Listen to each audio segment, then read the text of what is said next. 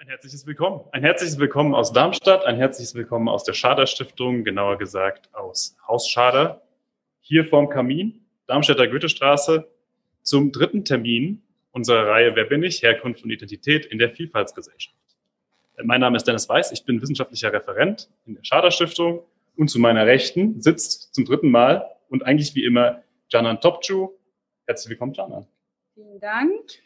Äh, ich möchte auch schon Olivia Wenzel, die ich gleich dann auf dem Bildschirm sehen werde, aus Berlin, herzlich äh, willkommen heißen hier in Darmstadt. Wir freuen uns auf den Abend. Äh, wir sitzen hier zu fünft, gerade gemütlich in Haus Schader. Sehr herzlich begrüßen möchte ich den Vorstandsvorsitzenden Alexander Gemeinhardt, der dabei sitzt, und den Kollegen von der Technik und eine junge Kollegin, die auch noch mit dabei sein wird. Ganz, ganz besonders freue ich mich, dass der Stifter Alois Schader heute Abend zugeschaltet ist. Schönen guten Abend, Herr Schader. Freut mich, dass Sie dabei sind. Das ist der letzte Termin der zweiten Staffel, Canan. So schnell geht's. Ja, ganz, vielleicht ganz, geht's hier weiter. Ganz, Sehr ganz weiter. schnell geht's. Der letzte Termin der zweiten Staffel, äh, Herkunft und Identität in der Vielfaltsgesellschaft, in der wir Fragen über Herkunft und äh, Zugehörigkeit und das Fremdsein aufmachen wollen.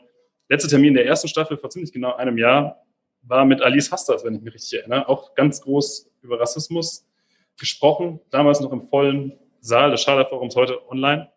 Es ist nicht einfach eine Leserei. Wenn Sie die vergangenen zwei, drei Wochen dabei waren, haben Sie es gemerkt. Es geht um die persönliche Erfahrung der Autorin und es entsteht ein Gespräch im Idealfall, äh, um all diese Fragen aufmachen zu können. Wir sind gefördert im Wir-Programm des Hessischen Ministeriums für Soziales und Integration. Da läuft das Projekt Integrationspotenziale finden statt, unter der diese Abende hier durchgeführt werden können. Auch da vielen Dank, das freut uns. Weitere Informationen zu allem, was wir als Schaderstiftung machen, zu unserem Programm und wie es hier weitergeht, finden Sie auf der Homepage. Sie können es auf unseren sozialen Medien, auf unseren Kanälen in den sozialen Medien äh, nachschauen und den entnehmen. Followen Sie uns, wenn Sie das möchten. Und wir nehmen Sie mit bei allem, was kommt. Hinweis, ein letzter Hinweis von mir noch zum Ablauf des Abends. Wir sind im Webinar-Mode, da wir doch immer relativ viele Zuseherinnen dabei haben. Webinar-Mode bedeutet, wir können sie nicht sehen. Das ist im Moment auch okay. Äh, die Fragen gehen in den QA-Teil. Der Chat ist auch ausgestellt. Im QA-Teil sind die Fragen einzugeben. Ich sehe sie hier. Ich lese sie vor, später, zum späteren Zeitpunkt. Oder auch Fragen- und Antworten-Teil. Oder auch Fragen, ja, ich weiß nicht, wie es genannt wird, QA oder F und A. Hier, sie werden es finden. Gut, dann gebe ich jetzt, Jana, du hast dich schon eingeklinkt, an die beiden Protagonistinnen des Abends. Olivia, ich freue mich, dass Sie dabei sind, dass Sie zugeschaltet sind und Jana, du darfst jetzt weitermachen. Vielen Dank, dass du. Ja, ein herzliches Willkommen auch von mir, vor allen Dingen an meine Studierenden aus dem Kurs Literarischer Salon an der Hochschule Darmstadt, an die anderen Studierenden an der Hochschule Darmstadt und auch an die Mitarbeitenden und natürlich auch und vor allem an alle anderen, die aus der Republik sich äh, eingeklinkt haben und wo auch immer sitzen und uns zuhören und zuschauen werden und auch dann mit Fragen möglicherweise sich einbringen. Ähm, zu den Vorworten gehört immer auch ein Dank. Das möchte ich auch gerne. Zum einen an die Schader Stiftung und aber auch an die Hochschule Darmstadt, die auch diese Lesereihe äh, mit finanziert und mich in meinem Machen unterstützt. Unser Gast heute ist ja schon erwähnt worden, Olivia Wenzel. Herzlich willkommen, Olivia. Wir haben Sie eingeladen, weil uns Ihr Buch Tausend Serpentinen Angst, erschienen im vergangenen Jahr, sehr gefallen hat. Das Buch äh, trägt im Cover die literarische Gattung Roman ähm, als Untertitel oder wie auch man das nennen mag. Ein Roman im herkömmlichen Sinne ist das aber, soweit ich als Literaturwissenschaftlerin äh, urteilen kann, ähm, nicht. Mein Studium ist lange zurück. Damals äh, haben wir Romane in anderer Form äh, zugeordnet. Es ist ein sehr ungewöhnliches Buch und es ist viel, viel mehr als ein Roman, glaube ich, leisten kann. Erlauben Sie mir erstmal ein bisschen das Buch vorzustellen und dann mit der Autorin ins Gespräch zu kommen über sie und über das Buch und über die Themen des Buches. Das Buch handelt vom Leben einer Frau, die aus einer dysfunktionalen Familie stammt, die in Ostdeutschland aufwächst, deren Mutter in der DDR ein Punk war, Punk war, ähm, deren Großmutter aktiv in der SED war, deren Vater ins Herkunftsland zurückkehrt, nämlich nach Angola, deren Zwillingsbruder als 19-Jähriger Selbstmord begeht und es handelt von einer Frau, die ihre Identität sucht, auch ihre sexuelle. Das Buch handelt von einer Frau, die mit Rassismus und Sexismus-Erfahrungen ähm, kämpfen muss, dagegen ankämpfen muss, die von der Außenwelt als anders wahrgenommen wird, die an Angststörungen leidet, die Reisen in die USA, Marokko und Vietnam unternimmt und, wie wir zum Ende hin erfahren, auch schwanger ist. Das Buch handelt vom Leben einer schwarzen Deutschen, die versucht herauszufinden, wer sie ist, was sie ausmacht, was sie von anderen und von welchen anderen unterscheidet und was sie aber mit den Menschen dieses Landes und mit den anderen verbindet.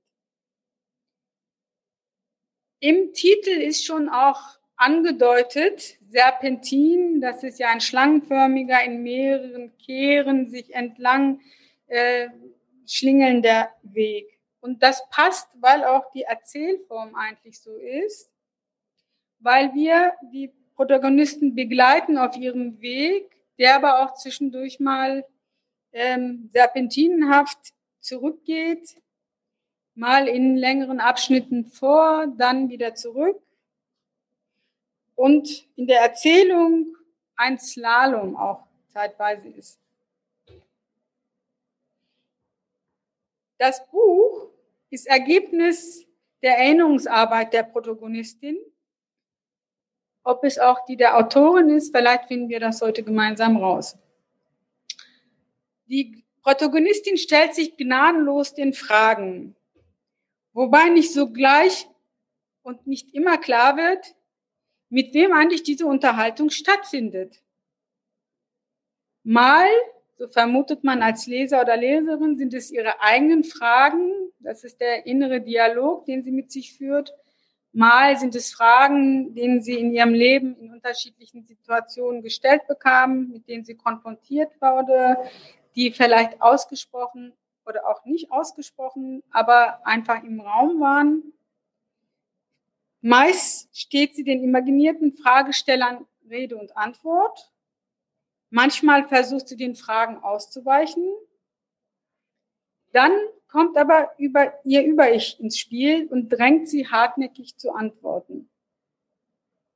Also das Buch setzt sich zusammen aus Dialogen, Monologen, erzählerischen Passagen. Mal ist es eine Selbstbefragung, mal imaginierte Gespräche, mal erinnerte Dialoge aus dem Leben der Protagonistin. Es gibt reale Fotos, die beschrieben werden. Wie real sie sind, wissen wir natürlich nicht. Und Bilder der Erinnerung, die so das Material, den Stoff dieses Buches ausmachen. Olivia Wenzel, 1985 in Weimar geboren, studierte Kulturwissenschaft in Hildesheim das verbindet uns, weil ich nämlich eigentlich auch Kulturwissenschaft in Hildesheim studieren wollte, wollte als ähm, Hannoveranerin, habe mich dann aber doch für Literaturwissenschaft in Hannover entschieden. Sie lebt in Berlin, Dennis hatte das schon erwähnt, macht auch Musik und schreibt Theatertexte. Olivia, herzlich willkommen. Wo bist du gerade? Hallo, danke. Ich bin zu Hause an einem Tisch und jetzt habe ich festgestellt, dass er knarzt. Ich habe für das Online-Format noch nicht diesen Tisch benutzt. Ich bin zu Hause im Wohnzimmer. Wir werden das, glaube ich, einfach gut überhören, ignorieren. Wie geht es dir heute? Mm. Ja, ich habe den ganzen Tag so Arbeitstreffen gehabt und ähm, davon war ein Teil, dass wir uns neue Projekte überlegt haben und das ist ja eigentlich immer ganz schön. Insofern bin ich zuversichtlich und aber auch gleichzeitig so ein bisschen erschöpft von diesem Januar. Ja, Und wer bist du gerade? Wer bin ich gerade? Hm, also heute bin ich auf jeden Fall eine Person, die enorm viel auf den Monitor schaut und über ihre neue Haarfarbe nachdenkt. Ja, das hat mich auch ein bisschen verwundert. Wie kamst du darauf, die Haare äh, blond zu färben?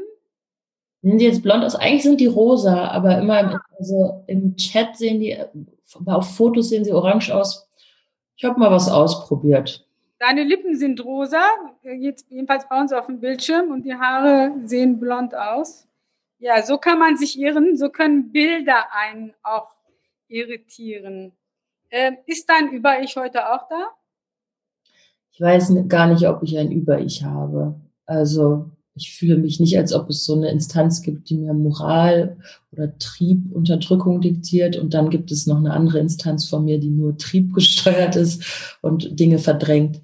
Ähm, also was auf jeden Fall anwesend ist, ist so eine, äh, so ein, ja, dass ich jetzt weiß, dass ich hier in einem Raum bin, in dem ich beobachtet werde. Insofern beobachte ich mich auch selbst. Ähm, beobachtet? Fühlst du dich beobachtet? Hm, naja, jetzt nicht von, von dir, Janan, aber ich gucke natürlich so, wie viele Leute sind jetzt hier, wer gibt's hier irgendwen, den ich vielleicht kenne. Und ich finde, es ist ja immer eine merkwürdige Situation in diesen Zeiten, dass man so in ein Nichts hinein in seinen Monitor spricht und gleichzeitig gibt es so eigentlich so ganz viele gegenüber, von denen man keine Ahnung hat, wer die sind. Also ähm, es ist kein aktives Gefühl, also kein, ja, ich werde nicht aktiv beobachtet, aber ich weiß natürlich, dass man mich gerade sieht, klar. Ist es anders als äh, in realen Räumen? Ja, klar. Also das merkst du ja wahrscheinlich auch. Ähm, es gibt ja, es gibt quasi nicht die Chance, einen Raum zu lesen und eine Stimmung zu merken oder ähm, zu merken, wenn man einen Witz gemacht hat, ob irgendwer den lustig fand oder eigentlich nicht. Also es gibt so, ich finde, also ich bin so viel mehr bei mir. Ich bin, äh, also man ist halt alleine so in diesen, in diesen Situationen. Und dann finde ich diese Mischung aus, dass man halt in seinem privaten Raum ist, aber so Öffentlichkeit halt behauptet, auch noch ein bisschen, also immer noch sehr gewöhnungsbedürftig. Es gibt ja Menschen, die das sehr gern haben, die eigentlich eher so zurückgezogen sind und dann es mögen, wenn sie gar nicht so viele Leute um sich haben, die sie sehen. Du gehörst nicht ja. zu denen. Das kommt sehr darauf an, was ich mache. Also wenn ich jetzt was vorlese, dann würde ich auch gerne die Leute so sehen. Wenn ich schreibe, möchte ich natürlich alleine sein. Wenn ich Theater mache oder Musik mache, freue ich mich schon auch, wenn da Leute dabei sind, klar.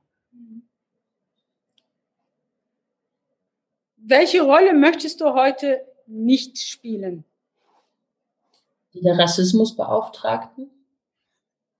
Oh, dann ähm, muss ich jetzt ganz doll aufpassen, dass ich äh, diese Rolle äh, dir nicht zwischendurch immer wieder zuschiebe. Das ist ja genau unser äh, Problem auch ähm, wie kriegt man das hin, Menschen ähm, zum Sprechen zu bringen, Menschen ähm, von sich, von den wichtigen Dingen des Lebens erzählen zu lassen, ohne bei ihnen den Eindruck zu erwecken, man ähm, fragt sie aus, quetscht sie aus.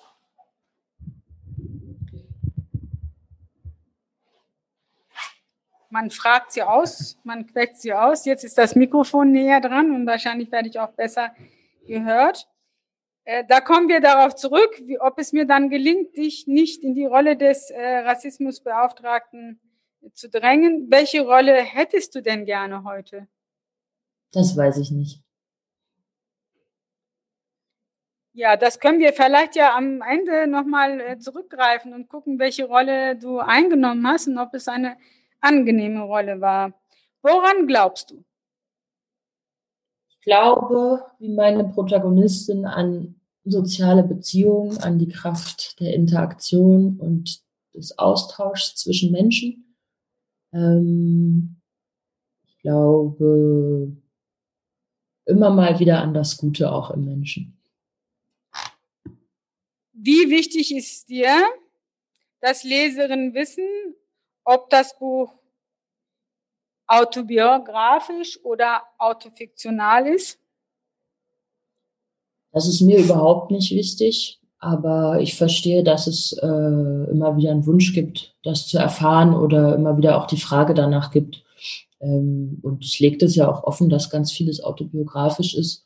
Es gibt so, es gibt ja so Leute, also wenn, wenn Frank Ocean ein neues Album raushaut, dann hören die Leute sich das Album an und für manche ist der, also Genuss der Musik größer, wenn sie dann auch noch so Hintergrundstories wissen von seinem Liebeskummer, warum, mit wem er da welches Drama hatte und dann hören sie noch mehr in diesem Lied. Ähm, das geht mir nicht so. Mich interessiert es nicht. Ich höre einfach gern so das Album und ähm, aber ich verstehe auch, dass das für andere Leute irgendwie so ein ähm, das, was gelesen oder gehört oder irgendwie konsumiert wird, dass es dann nochmal ein anderes Gewicht oder eine andere Tragweite bekommt, wenn man so glaubt, dass es äh, authentisch ist. Was bedeutet wir? Wir? Äh, in welchem Satz? Du darfst es dir aussuchen. Ähm, ja, im Idealfall Gemeinschaft, Respekt, Zusammenhalt, Zusammengehörigkeit. Ja, vielen Dank. Falls Sie sich gewundert haben, liebe Zuhörende, Zuschauende, was denn dieses Verhör sein soll, wir nehmen Sie mit in das Buch, Olivia. Ähm, wir steigen ein auf Seite 42 und äh, vorher ist es so, dass die Protagonistin von ihrer Familie erzählt, dass sie eine Familie war, in der Reisen immer eine unerfüllte Sehnsucht war.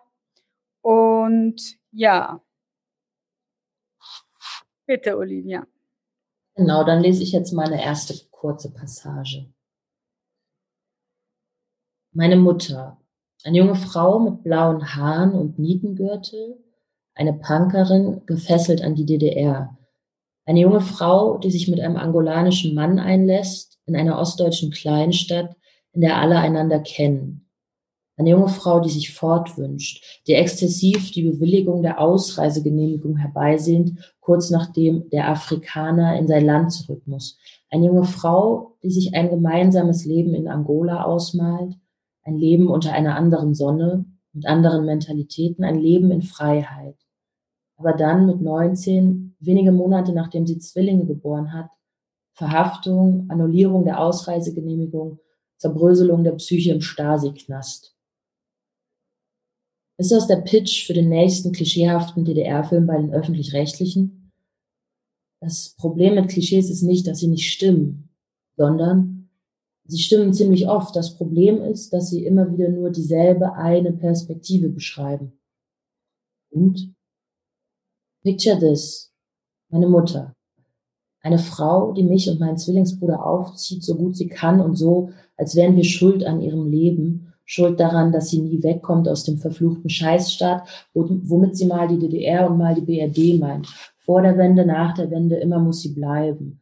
Der Mann ist fort, hat schon eine neue Familie in Angola, weil die alte damals nicht nachkam. Außerdem ständig zu wenig Geld, ständig allein. Aber sie hatte doch euch Kinder. Meine Mutter heute, eine 53-jährige Frau, die ihre multiplen Gefangenschaften nie verwindet und den gewaltsamen Tod ihres Sohnes auch nicht. Eine Frau, die sich selbst einweist und auch mich für tot erklärt. Ein verwundetes Tier, das ein Leben lang in die Ecke gedrängt steht und die Zähne fletscht. Tollwut. Was? Daran kannst du schon 15 Tage nach Ansteckung sterben. Bist du geimpft? Wogegen? Gegen alles, was dir gefährlich werden könnte? Diese Narbe, diese kleine, reliefartige Aushebung auf dem Oberarm meiner Mutter und so vieler anderer in der DDR geborener, die hat mich als Kind fasziniert. Hielt sie für die Miniaturmap eines geheimen, wunderbaren Landes. Pervers. Heißt es, ihr habt keinen Kontakt? Sie verweigert alles. Ich habe sie das letzte Mal bei der Beerdigung gesehen. In welcher Einrichtung ist sie jetzt? Das weiß ich nicht. Und dein Bruder? Was soll mit ihm sein? Wie ist er ums Leben gekommen? Ums Leben gekommen? Ums Leben drumherum gekommen? Andere Familienmitglieder? Mein Vater schreibt zweimal im Jahr eine E-Mail aus Angola. Eine davon kommt immer einen Tag vor unserem Geburtstag an, also mittlerweile nur noch vor meinem Geburtstag. Er kann sich das richtige Datum nicht merken. Und deine Großeltern? Mein Großvater lebt nicht mehr, Krebs, meine Großmutter gibt es noch. Wo ist sie jetzt? Wahrscheinlich zu Hause vom Fernseher oder beim Arzt. Warum so abschätzig? Picture this. Meine Großmutter, treue SED-Anhängerin und stolze Mutter zweier Töchter, stolz ganz generell und oft wegen der guten Verbindungen, Nylonstrumpfhosen und Jeans, Westschokolade und immer ein Bungalowplatz an der Ostsee, stolz wegen der hübschen, hochtopierten blonden Haare, stolz auf ihre auffallende Schönheit, auf ihre überdurchschnittliche Intelligenz, stolz auf die Schönheit und Intelligenz ihrer Töchter. Meine Großmutter, ein eitler Teenager, der sich nichts sehnlicher wünscht, als Stewardess zu werden, um das Angenehme mit dem Beruflichen zu verbinden, um aller Herren Länder zu bereisen, um fortgehen zu können, ohne wirklich fort zu sein. Weil klar, die DDR ist spitze, die ist meine Heimat, ich will ja nicht richtig weg. Stewardess werden, um dem prügelnden Vater zu entkommen. Stewardess werden, um mehr zu sehen und mehr zu sein als die bekloppten Leute im Ort. Stewardess werden, um zu erfahren, wie sich Fliegen anfühlt doch dann leider nie Stewardess werden, sondern schwanger und später Sekretärin. Mit Mitte 40 Bandscheibenvorfall, seitdem arbeitsunfähig.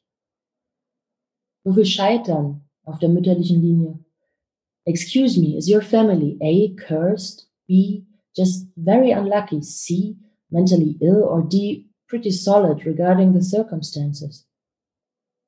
Meine Großmutter heute eine niedliche, runde Frau, knapp über 70, die Flugangst hat und keinen Fahrstuhl betreten kann. Eine Frau, die die Wärme ihres Heizkissens liebt. Eine Frau, die immer wieder träumt, dass sie fliegen kann und die mit mir, ihrer leicht reizbaren Enkelin, nicht offen sprechen kann, schon gar nicht über den anderen Enkel, den Jungen, der sich das Leben nahm.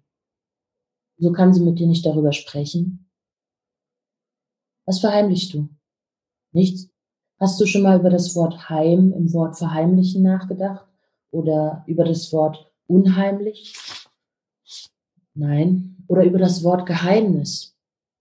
Alle Männer in der Familie sind tot oder weit weg, die hinterbliebenen Frauen beschädigt, jeder auf ihre Art, und ich kann reisen, so oft und so weit ich will obwohl es mir nie wichtig war, obwohl ich nichts dafür tun musste, außer zum richtigen Zeitpunkt am richtigen Ort geboren zu werden. Ich kann sogar übers Reisen als Urlaubsunternehmung nachdenken. Ich kann, während ich reise, über die selbstbestimmte, angenehme Erfahrung nachdenken, die ich gerade mache, während tausende Menschen Zwangsreisen antreten, für die Worte wie Krise und Welle und Zustrom benutzt werden. Stopp, stopp, stopp. Das ist ein anderes Thema. Konzentrier dich. Reisen als Grundthema Einsamkeit als Nebenwirkung. Was noch? Wieso Einsamkeit? Warum kaust du an den Nägeln? Als wir Kinder waren, ist unsere Mutter manchmal ohne uns in den Urlaub gefahren. Einmal reiste sie zwei Monate lang durch Französisch-Guyana und Surinam.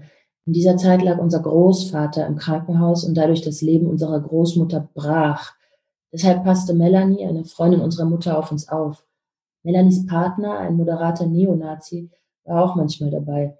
Wenn es Abendbrot gab, bat er meinen Bruder und mich gern lautstark zu Tisch. Er brüllte dann durch die Wohnung, dass wir Kaffeebohnen endlich in die Küche kommen sollten. Als meine Mutter aus dem Urlaub zurückkehrte, waren ihre Nägel zum ersten Mal nicht abgefressen, die Haut ringsherum unverletzt. So gut war es ihr im Ausland gegangen. Dann ist sie ja doch gereist. Wohin überall? Sie war danach jedes Mal tagelang traurig, dass sie wieder zurück nach Deutschland musste. Und du? Ich habe mehr Privilegien, als je eine Person in meiner Familie hatte, und trotzdem bin ich am Arsch. Ich werde von mehr Leuten gehasst, als meine Großmutter es sich vorstellen kann. Am Tag der Bundestagswahl versuche ich ihr mit dieser Behauptung 20 Minuten lang auszureden, eine rechte Partei zu wählen. Intense heartaches brought to you by your grandmother. Was machst du jetzt? Während ich einen Rollkoffer für meine Reise in die USA packe, bekomme ich interessante Gefühle. Vielleicht, weil ich das Gepäck, in das meine Mutter, meine Großmutter und mein Bruder ihre Schatten gestopft haben, für einen Moment liegen lassen kann. Vielleicht, weil ich bald mit einem anderen Gepäck unterwegs bin. Ich glaube, es gibt nichts Befreienderes, als anonym zu sein. Es gibt nichts Einsameres, als anonym zu sein. Glaubst du tatsächlich, Reisen hat was mit Freiheit zu tun? Vielleicht. Aber vielleicht ist meine dem Reisen vorauseilende Nostalgie genau der Unfug, dem schon meine Großmutter und meine Mutter erlegen sind. Wieso ist das wichtig? Meine Familie. Herkunft. Wieso ist das so wichtig? Am Ende des Tages ist es so. Ich stehe auf einer Dachterrasse in New York, habe zwei Gläser Rotwein getrunken und fühle mich gelöst und erwachsen. Und dann, am Ende des Tages, denke ich, in New York gehe ich die Fifth Avenue entlang und esse unbefangen eine Banane. Vielen Dank.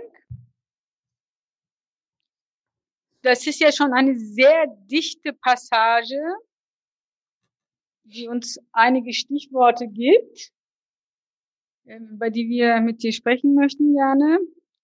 Zum einen habe ich gedacht, ähm, in den Debatten um Privilegien geht es ja immer darum, dass die Weißen die Privilegien haben und die Schwarzen nicht. Und du schreibst ja aus der Perspektive der Protagonistin, mhm. dass sie sich auch ihrer Privilegien bewusst ist. Und das ist ja so ein bisschen anders, als wir das in den, zumindest in den Rassismusdebatten so hören. Ja, das kann ich nicht so beurteilen, weil ich das schon auch, also ähm, kenne das, also von so den Leuten in meinem Umfeld, die so antirassistisch arbeiten, dass die sich zum Teil auch sehr genau ihrer Privilegien bewusst sind. Mm, und auf jeden Fall ist das was, ähm, was ich mit meiner Protagonistin teile oder ähm, das wird ja an einer Stelle im Buch auch nochmal sehr explizit formuliert, dass äh, als sie dann so beschreibt, dass sie sich halt eigentlich natürlich nicht mit äh, erstmal nichts zu tun hat mit äh, Refugees in Kreuzberg, also sagen wir schwarzen Geflüchteten ohne ähm, Aufenthaltsstatus äh, und, und ihr im Alltag, aber dass sie doch in ihrem Alltag manchmal mit diesen Menschen mehr teilt als zum Beispiel mit ihrer weißen Großmutter, die jetzt auch in der Passage schon kurz äh, eingeführt wurde. Ähm, und dann sagt sie nämlich einen Blick, äh, einen Blick ausgeliefert zu sein, der uns auf äh, eine, äh, eine Identität beschränkt oder auch etwas zuschreibt. Äh, und da, also da gibt es natürlich einen gemeinsamen Nenner in potenziellen Diskriminierungserfahrungen. Und gleichzeitig würde mir natürlich niemals einfallen, mich mit schwarzen Geflüchteten äh, ohne Aufenthaltsstatus gleichzusetzen in unserer Erfahrung.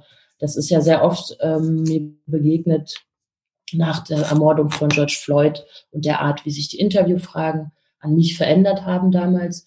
Ähm, und es plötzlich ganz oft darum ging, dass ich jetzt meine Erfahrung mit Racial Profiling, Profiling offenlegen soll ich die einfach nicht habe und ich natürlich Leute kenne, denen das passiert und das ist einfach scheiße und es ist eine rassistische Praxis, aber ich werde mich nicht, also ich werde mich auf keinen Fall natürlich da vergleichen mit AfroamerikanerInnen, äh, die sozusagen einen ganz anderen Struggle haben, als ich ihn erlebe oder irgendwie Leuten äh, ohne Papiere, die auf jeden Fall hier auch anders angegangen werden als ich. Ähm, insofern ähm, bin ich mir permanent sehr, sehr bewusst der Privilegien, die vor allem mein deutscher Pass mit sich bringt. Ja, dieser deutsche Pass ist es ja, der auch dich dann reisen lässt ohne Probleme, dann eben auch in die USA und in, nach Marokko und nach Vietnam und in den USA, wo die Protagonistin dann ja eine Zeit lang ist, äh, macht sie eben genau diese Erfahrung, dass sie auf der Fifth Avenue einfach langgehen kann und eine Banane essen kann und das, was die eigentlich, ähm, möchte man meinen, überall anders auch machen sollen könnte, was aber offensichtlich ja nicht der Fall ist. Und du hast das im Buch bisschen weiter ähm, später als die drei, das dreifache Problem mit der Banane beschrieben. Vielleicht kannst du, ohne dass du es jetzt einfach vorliest, sondern uns mal teilhaben lassen an deiner Analyse, was ist dieses dreifache Problem mit der Banane ist für eine Protagonistin, wie ja. du geschaffen hast. Gerne. Also an diesem, das ist ja was sehr Banales, erstmal eine Banane zu essen und klingt erstmal so ein bisschen quatschig, aber daran lässt sich irgendwie so Verschiedenes sehr gut festmachen. Und es ist ähm, sozusagen so eine dreifache äh, Identitätszuschreibung oder so, äh, unter der die Protagonistin manchmal zu leiden hat.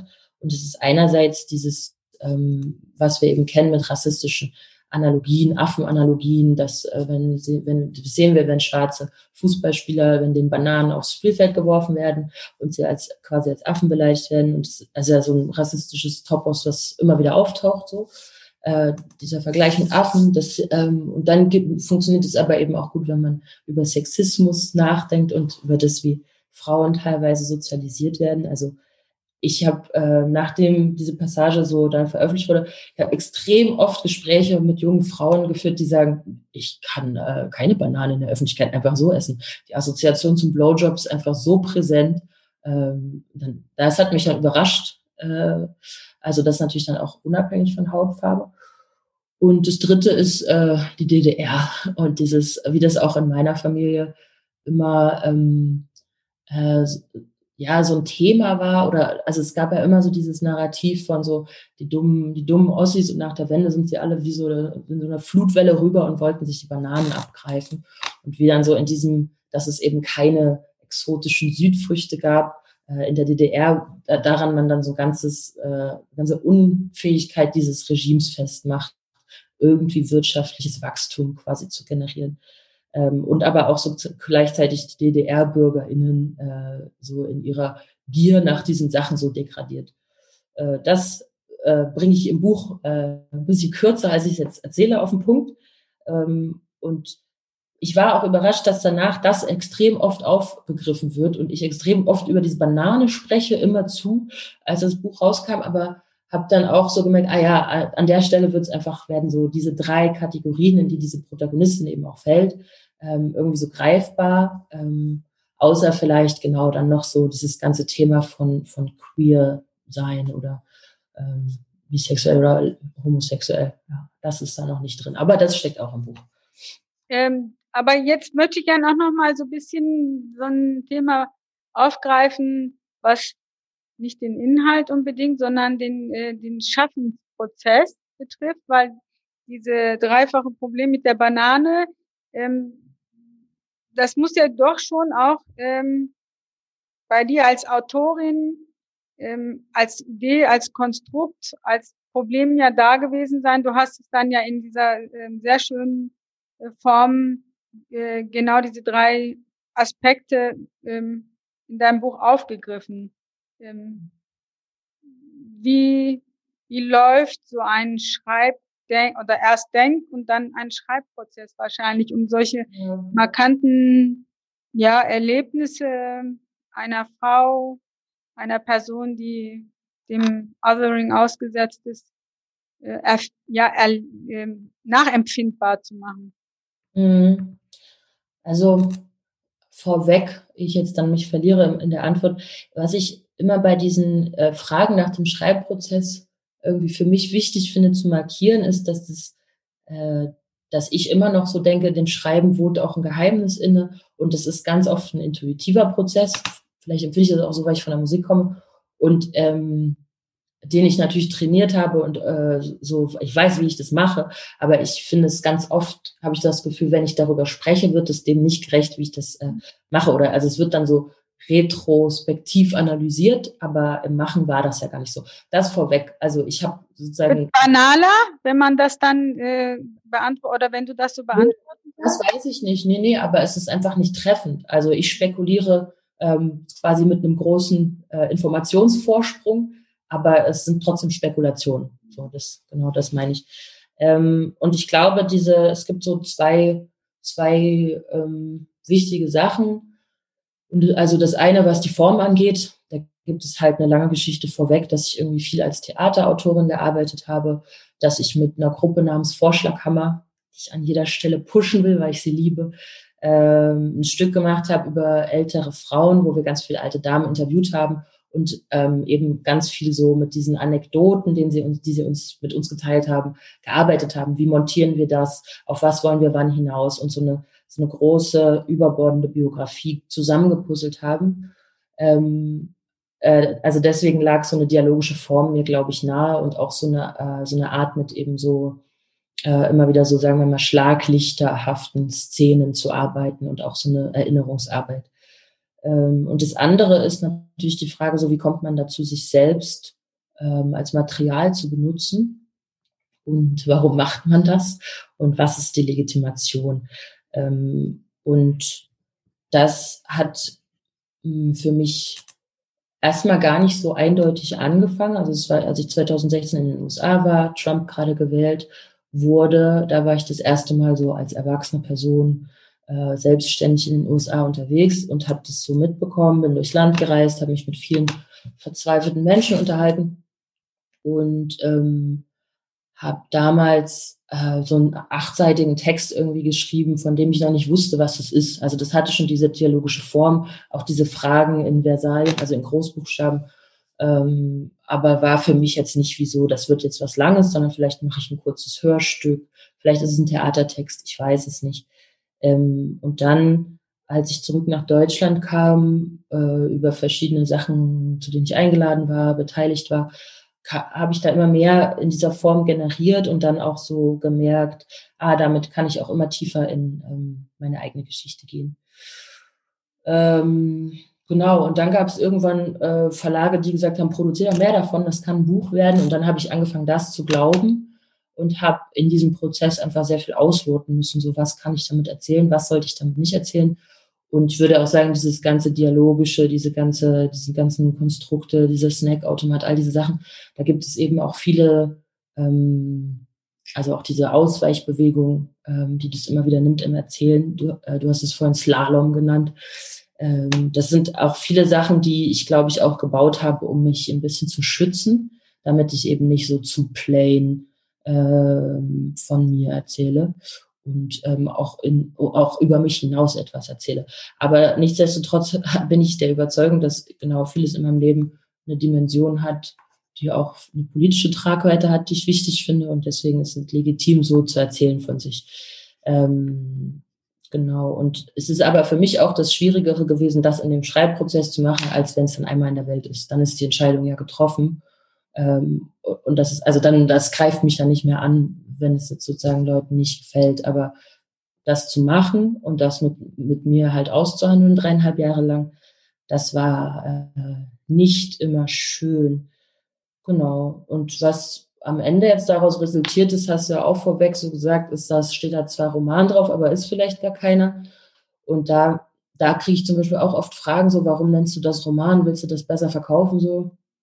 Und dann denke ich so, na ja, ich weiß nicht, was es sonst sein soll. Also was soll ich denn da draufschreiben? 300-seitiges Theaterstück so, äh, was wir jetzt aber drucken. Und ich, ähm, und ich bin auch so immer wieder so ein bisschen müde, wenn Leute eben sich an diesen Kategorien so enorm festhalten. Ähm, weil ich das Gefühl habe, diese Kategorien kommen aus einer Zeit, die halt einfach anders war und nicht so kleinteilig und nicht zersplittert. Da gab es auch kein Internet und ähm, warum ist das so wichtig? Also, ähm, aber klar, ich verstehe, dass man sagt, das ist doch gar kein Roman. So. Also ich ähm, habe einfach nur gedacht, ich erwähne das, weil ja Menschen dann mit einer bestimmten Erwartung an die Lektüre ja. gehen, wenn sie Roman quasi als Kategorie zugeordnet bekommen. Ich fand das wunderbar, dass es nicht so wie ein Roman im herkömmlichen Sinne erzählt ist. Und ähm, es war so, dass ich angefangen habe zu lesen und gar nicht äh, aus dem Lesen wegkam und mein Mann jetzt aus bisschen aus dem ähm, Hause Top Dubai zu erzählen, war schon ganz besorgt, dass ich überhaupt nicht mehr irgendwie so von meinem Sofa wegkomme und irgendwie ob, äh, kam dann dauernd rein und wollte wissen, ob denn alles in Ordnung ist und was denn mit mir ist, weil er das gar nicht mehr kannte, dass ich irgendwie so stundenlang einfach nur sitze, um ein Buch zu Ende zu lesen.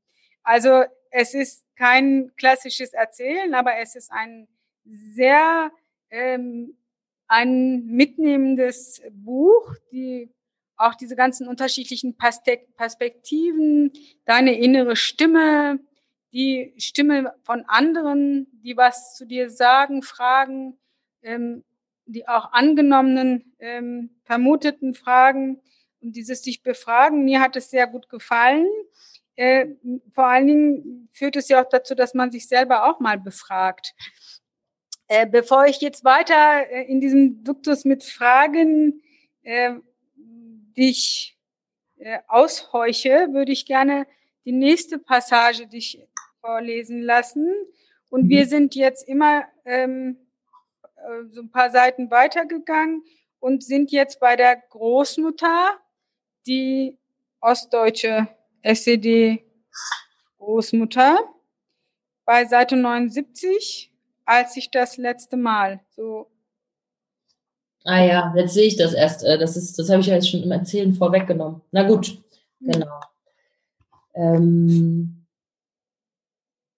Als ich das letzte Mal bei meiner Großmutter zu Besuch war, schaute nach wenigen Minuten unverhofft ein Freund von ihr vorbei, Rudi. Ein älterer Herr, der ihr seit dem Tod meines Großvaters manchmal bei Reparaturen im Haushalt hilft. Als Rudi zur Tür reinkommt, guckt er mich erstaunt an, dann beginnt er zu lachen und prustet in raumgreifendem Thüringisch. Nee, das glaub ich jetzt nicht. Ich habe dich da vorhin schon rumlatschen sehen draußen, als ich eingeparkt habe. Und da dachte ich mir schon so, aber dass du jetzt die Enkelin von der Rita bist und keine Asylantin, Mensch, da haben wir ja nochmal Schwein gehabt. Ich glaube, ich warte darauf, dass meine Großmutter versteht, wie es ist, ich zu sein in der Stadt, in der sie lebt. Was es mich kostet, diesen Ort auszuhalten. Wenn ich ihr von der Schule erzählen würde, die Refugees in Kreuzberg vor einigen Jahren besetzt haben, wenn ich ihr von dem verzweifelten Mann erzählen würde, der auf dem Dach dieser Schule stand und damit drohte, sich in den Tod zu stürzen, sollte die Schule geräumt werden, weil er lieber sterben wollte, als abgeschoben zu werden. Wenn ich meiner Großmutter von dem weißen Polizisten erzählen würde, der auf dem Dach gegenüberstand und erst mit einer Banane, dann mit Handschellen dem Suizidgefährdeten zuwinkte, dann sollte sie erwidern. Wenn ich meine Oma Rita fragen würde, ob sie Parallelen sehen könne zwischen dem Hass, der meinem Vater in der DDR entgegenschlug, auch von ihren Freundinnen, auch von ihren Arbeitskollegen, und dem Hass, der mir und meinem Bruder entgegenschlug, von Mitschülerinnen, Eltern und allen, die sich generell für Hitler begeistern. Wenn ich fragen würde, ob sie Parallelen sehen könne zwischen dem Hass, der heute systematisch schwarzen Menschen in den USA entgegenschlägt, und dem Hass, der permanent und weltweit Geflüchteten entgegenschlägt. Was sollte sie sagen? Ja, stimmt. Danke für diese augenöffnenden Überlegungen. Ich bin ab jetzt ein ganz neuer Mensch. Und Ruthis Ansichten haben plötzlich echt nichts mehr mit meinen eigenen superlinken, supernicen Überzeugungen zu tun. Jawollo. Wie sollte sie reagieren, wenn ich sie fragen würde, ob sie sich vorstellen könnte, dass ich natürlich erstmal nichts mit von weißen Polizisten hingerichteten Afroamerikanern zu tun habe und auch nichts mit Refugees auf irgendeinem Dach in Kreuzberg, dass ich aber am Ende des Tages doch mit diesen Menschen im Alltag mehr teile als mit ihr, meiner Großmutter, nämlich die Tatsache, einem Blick ausgeliefert zu sein, der uns, wenn ich überhaupt von einem uns sprechen kann, als das Gleiche begreift, als das Gleiche markiert, als das Nicht-Weiße, das andere, als Beleg einer Idee von Hautfarben und Differenz dass die Weißen glauben, weiß zu sein und die Schwarzen schwarz. Was? Dass die Weißen glauben, weiß zu sein und die Schwarzen schwarz. Ja, genau. Solange du an diese Konstrukte glaubst und ihnen erliegst, bekräftigst du sie nur. Das sind doch mehr als nur Konstrukte. Das sind Jahrhunderte alte Ideen, die sind in ihrer Wirkmächtigkeit so stark, so allumfassend. Relax. Trink erstmal einen Schluck. Möchten Sie noch einen Sekt auf Eis? Was soll mir meine weiße Großmutter antworten auf die Frage, ob sie eine Ahnung hat, was es bedeutet, keinen Ort zu kennen, an dem man selbst die Norm ist?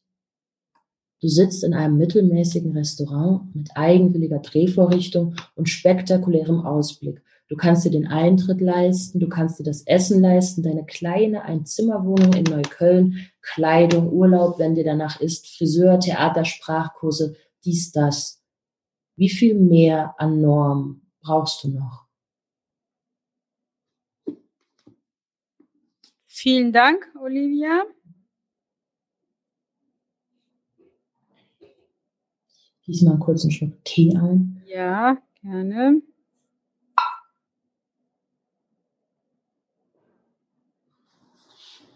Ja. Dem Blick der anderen ausgesetzt sein als nicht Norm wahrgenommen werden, ähm, dem Wahrnehmung der anderen, an den Wahrnehmung der anderen sich abarbeiten. Ähm, es ist ja immer etwas, was auch mit einem selbst zu tun hat, denke ich. Und da würde ich gerne wissen, ähm, ob es für dich auch möglich ist, zu sagen, es hängt auch von meiner eigenen Haltung ab, wie ich den Blick der anderen Werte bewerte. Mhm. interessante Frage.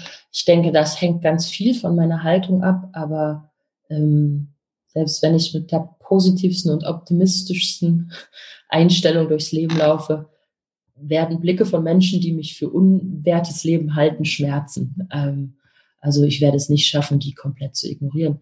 Aber ich glaube, es ist also ich habe im Buch angefangen, mit Bildern zu arbeiten und auch angefangen, über sogenannte Blickregime nachzudenken. Also welche Blicke erlernen wir auch?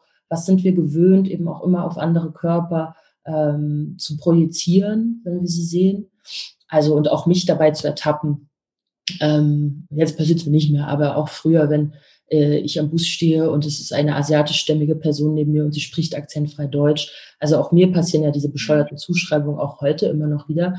Äh, aber das zu merken, was ich sozusagen, wenn ich einen Körper sehe, was ich dann auch direkt an Inhalt habe und drauf projiziere, durch ähm, ausgelöst durch meinen Blick auf diesen Körper. Ähm, das finde ich ähm, ist irgendwie so ein Thema, an dem ich mich auch weiterhin immer so abarbeite und wo ich noch keine für mich so ähm, guten Tools gefunden habe oder Strategien, wie so auch dem entgehen. Also wenn du sagst, so sich an der Wahrnehmung der anderen abarbeiten, ne, das passiert natürlich immer. Also diese, das, das Problem mit der ähm, unterstellten, sagen wir nicht deutschen Herkunft oder das Problem mit der ethnischen Nichtzugehörigkeit ist ja immer, dass es so einerseits eine Zuschreibung ist, die eben bei Blicken beginnt und andererseits teilweise natürlich auch real ist. Äh, und manchmal, äh, also ist das nicht deckungsgleich, manchmal ist es so. Ähm, und ich finde das so, ähm, ich finde das für mich irgendwie sehr anstrengend, auch ganz oft im Alltag gar nicht zu wissen, so, was bedeutet jetzt zum Beispiel dieser Blick? Also mir passiert es immer wieder, dass ich so manchmal denke, ist es jetzt eine Person, die gerade mit mir flirtet und mich abcheckt, oder ist das eine Person, äh, die mich eigentlich rassistisch anguckt? Ich kann es gerade nicht unterscheiden. Also manchmal sind diese Sachen ja auch irgendwie so sehr indifferent, aber sie haben in jedem Fall immer irgendeine gewisse Kraft und auf jeden Fall, glaube ich, wenn man in Deutschland eine nicht weiße Person ist, ist man sich dieser Kraft der Blicke auch äh, zwangsläufig mehr bewusst, als wenn man weiß ist, weil man viel öfter diesen Blicken ausgesetzt ist ähm, und in irgendeiner Form sichtbarer ist ähm, und gleichzeitig natürlich nicht sichtbarer ist, weil das, wer man ist, ist trägt man ja nicht außen. Also dann kann ja niemand sehen, wie mein Charakter ist ähm, an meinen rosa Haaren. Ähm, ja, ich ähm, ich glaube nicht, also ich glaube nicht, dass meine Einstellung reicht, äh, um genau, um diese Blicke nicht wahrnehmen zu müssen oder nicht deuten zu müssen. Ja, ähm, ich habe so überlegt, äh, was kann jenseits der gesellschaftspolitischen Strategien sein, auf die wir ja auch dann nochmal äh, zu sprechen kommen wollen, ähm, aber so quasi die individuelle Möglichkeit, um so der Seelenhygiene und der ähm, psychischen Gesundheit willen, ob es auch so Strategien hilfreich sind, einfach also den, den anderen, der mich ähm, verandert, quasi einfach so quasi ignorieren, machen lassen und sich davon nicht so beeindrucken lassen und abschrecken lassen oder davon sich ähm, also es muss ja irgendeine Überlebensstrategie an äh, diesem ausgesetzt sein. Irgendwas muss man ja dem auch dann entgegensetzen. Also es ist ja eben, wie wir in der Antirassismusarbeit feststellen, es ist eben nicht damit getan, aufzuklären und die Leute hören damit auf.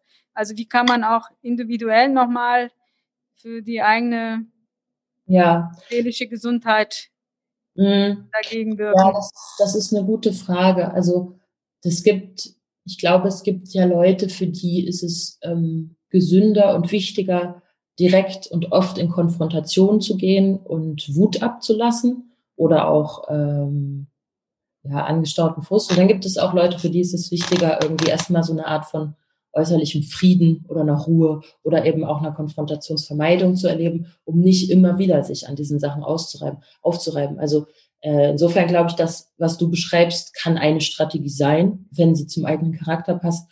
Äh, wenn ich da an die oder die Freundin denke, dann ist es eine Strategie, die würde für sie niemals funktionieren, weil sie dann das Gefühl hätte, sie würde immer irgendwelche Sachen runterschlucken, unterdrücken, aber es hört doch nie auf. Und andere Leute, ähm, für die ist es, glaube ich, sehr gut zu sagen, okay, ich gehe jetzt da so durch die Welt und denke, das, es tangiert mich nicht. Ähm, ich bin ich und was du auf mich projizierst, ist mir erstmal scheißegal, ähm, weil ich bin doch super. Oder ähm, also ich, es gibt ja so einen schönen Ausspruch, ähm, es ist Audrey Lorde, das müsste ich wohl wissen, äh, for a black woman, um, being well is an act of resistance. Ne? Also ähm, wo sie ja eigentlich nochmal so gewichtet, dass ähm, dafür zu sorgen, dass es einem selbst gut geht ähm, in einer Welt, die oft ähm, dazu führen möchte, dass es einem nicht so gut geht, ist schon an sich irgendwie ein politischer Akt oder ein Akt, eine, ein Akt einer Widerständigkeit. Ich weiß, also für mich fühlt sich das im Alltag nicht so an, aber was für mich äh, definitiv so ist, dass ich immer öfter versuche, ähm, Situationen so zu lösen, dass sie mich nicht zu sehr angreifen, dass ich nicht zu sehr äh, reingehe, wenn ich das Gefühl habe, ähm, da würde ich, da, ver, da verwende ich mehr Energie darauf äh, in die Konfrontation, gerade als dass ich am Ende irgendwie zufrieden herausgehen kann. Also Aber, im Sinne der Selbstfürsorge quasi. Ja, choose your fights. Also such dir die Kämpfe immer mal wieder auch, die du gewinnen kannst. Geh nicht halt jeden Kampf ein. Ähm, das ist jetzt so, das ist für mich eine gute Strategie und auch tu oft Sachen, die dir halt gut tun. Also ähm, zieh dir nicht äh, die 20. Rede von Trump rein. Mhm. Guck dir mal positive Nachrichten an. So Sachen. Olivia, jetzt habe ich das gemacht, was du eigentlich nicht wolltest. Ich habe in, in, gewisser Weise dich doch zu so einer Antirassismus-Botschafterin gemacht, indem ich dich hier befragt habe. Nein, ich habe es ja schon früh eingeführt mit George Floyd und anderen. Also ist, mir ist völlig klar, ich habe ein Buch geschrieben, in dem es ganz viel um Rassismus geht. Ich komme dann natürlich nicht drum herum, darüber zu sprechen. Und ich finde es oft auch ein Glück, dass ich da äh, drüber sprechen kann und Leute mit zuhören. Ich bin mir bewusst, dass so eine kleine Öffentlichkeit äh, besser ist als keine für diese Themen. Ja. Ich glaube, es gibt, für mich gibt es einen großen Unterschied, ob man sagt, lass uns doch darüber nachdenken, ähm, äh, aus deinem Buch heraus, aus der Figur heraus, was ist da blöd, was nervt. Also so eine Frage wie jetzt mit den Blicken. So, ähm, oder zu sagen, okay. Aber das habe ich doch geschickt gemacht, indem ich dir ja, eine Passage aus dem Buch ablese. Ja, alles, also alles okay. Ich, ich fühle mich nicht äh, falsch gesehen oder in eine Ecke gedrängt. Oder ich habe mich schon sehr lange damit äh, arrangiert, dass ich halt sehr oft jetzt darüber rede. Aber es ist ein Unterschied, das zu fragen oder zu fragen, Olivia, wie können wir eigentlich gesamtgesellschaftlich jetzt mal den Rassismus lösen? Und das wollte ich jetzt gerade machen. bitte nicht, weil warum sollten die Leute, die davon betroffen sind, die Lösung haben. Äh, warum genau oder mich zu fragen, was meine Erfahrungen mit Racial Profiling sind. Und wenn ich dann sage, ich habe keine, mein Problem ist die AfD, das aus dem Interview herauszukürzen und dann mich einzuführen in einem Trailer mit Oliver Wenzel. Racial Profiling ist für sie an der Tagesordnung. Dann bin ich so, what the fuck, das passiert halt. Also das sind, das sind ja komplett unter, das sind ja unterschiedliche Sachen. Die einen spannen mich ein für ein Narrativ, was sie eh schon haben und was sie halt mhm. so performen wollen. Und da bin ich halt sozusagen die, äh, ähm, ja, also diese Person, die, äh, wie heißt es nochmal im Theater? Protagonistin, die sozusagen. Ja, ich bin eigentlich so Komparse oder Statistin dessen, was ohnehin schon geskriptet ist. Und das andere ist ja zu sagen, okay, lass mal aus deiner Erfahrung heraus sprechen oder aus dem, was du in deinem Buch ansprichst. So, da, das ist ja Quatsch, da würde ich ja nicht sagen, nee, danke.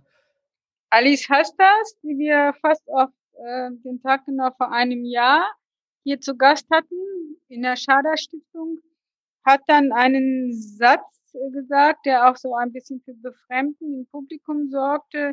Ja, sie sei ja voll nett. Sie wäre ja jetzt gekommen und würde auch zu anderen Terminen gehen, um den Leuten ähm, über Rassismus aufzuklären. Das wäre ja eigentlich nicht ihr Job. Das war aber nicht 100% ernst gemeint. So ein bisschen äh, in der Ironie, aber ja. schon auch so, äh, glaube ich, äh, in gewisser Weise schon, äh, dass es im Grunde nicht die, äh, die Aufgabe derer ist, die davon betroffen und die die Leidtragenden sind, sondern dass sich die Menschen äh, mit den Mechanismen von Rassismus beschäftigen müssen, die quasi die Akteure sind, die die Täter sind. Ähm, nun hast du das selber ja auch angesprochen, ähm, dass du zu den Erfahrungen befragt bist und kam jetzt auch das Thema mit den Medien. Also will ich das auch nochmal aufgreifen, weil ich das in dem vergangenen Dreivierteljahr auch sehr häufig erlebt habe, dass Kollegen dann auch sagen, ja, ähm, wir wissen eigentlich gar nicht, wie wir es richtig machen können. Was wir machen, ist immer falsch.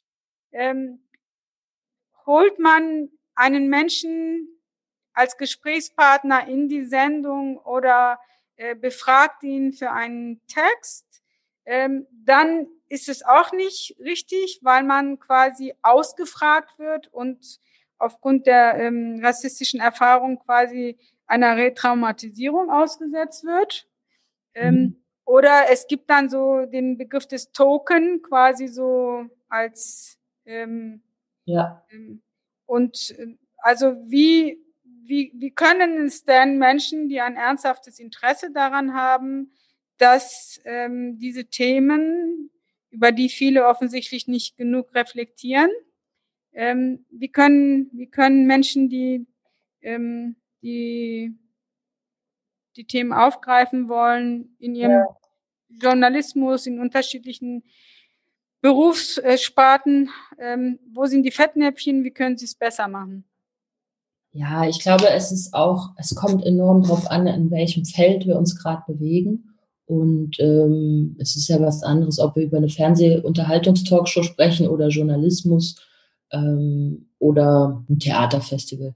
Also und wer da gerade äh, welche Agenda hat. Und also ich finde, ich, ich habe darauf keine pauschale Antwort. Was mir so einfällt, was ich ähm, in den letzten Jahren ganz toll fand, ist, es gab, das fand ich erstmal nicht toll, es gab zum Beispiel an den ähm, Berliner Festspielen ähm, da gibt es so die Bundeswettbewerbe, das sind so Wettbewerbe, die so viermal im Jahr stattfinden. Also Theatertreffen der Jugend, äh, Treffen junger Autoren, Treffen, dann gibt's noch Tanz und gibt's noch Musik. Vier Festivals, äh, alle einmal im Jahr, äh, alles Jugendliche, die aus ganz Deutschland da angereist kommen nach Berlin, äh, ziemlich gut budgetiert. Äh, und da gab es dann ähm, vor ein paar Jahren so einen ziemlich groben rassistischen Vorfall. Die Theatergruppen stellen sich beispielsweise gegenseitig vor ähm, und da gab es zwei Gruppen, die wurden einander zugeordnet. So eine Gruppe aus Aachen hat eine Gruppe, eine Berliner Gruppe, in der eben auch schwarze Kids mit Fluchterfahrung sind, äh, vorgestellt, indem sie sie imitiert haben und Bananen verteilt haben und sich als Affen verkleidet haben und nicht einen Inhalt aus diesem Theaterstück irgendwie aufgegriffen haben.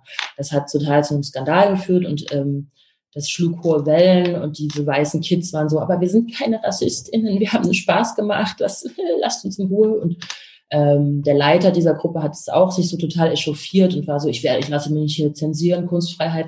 Also diese ganzen Sachen sind dann sehr schnell passiert.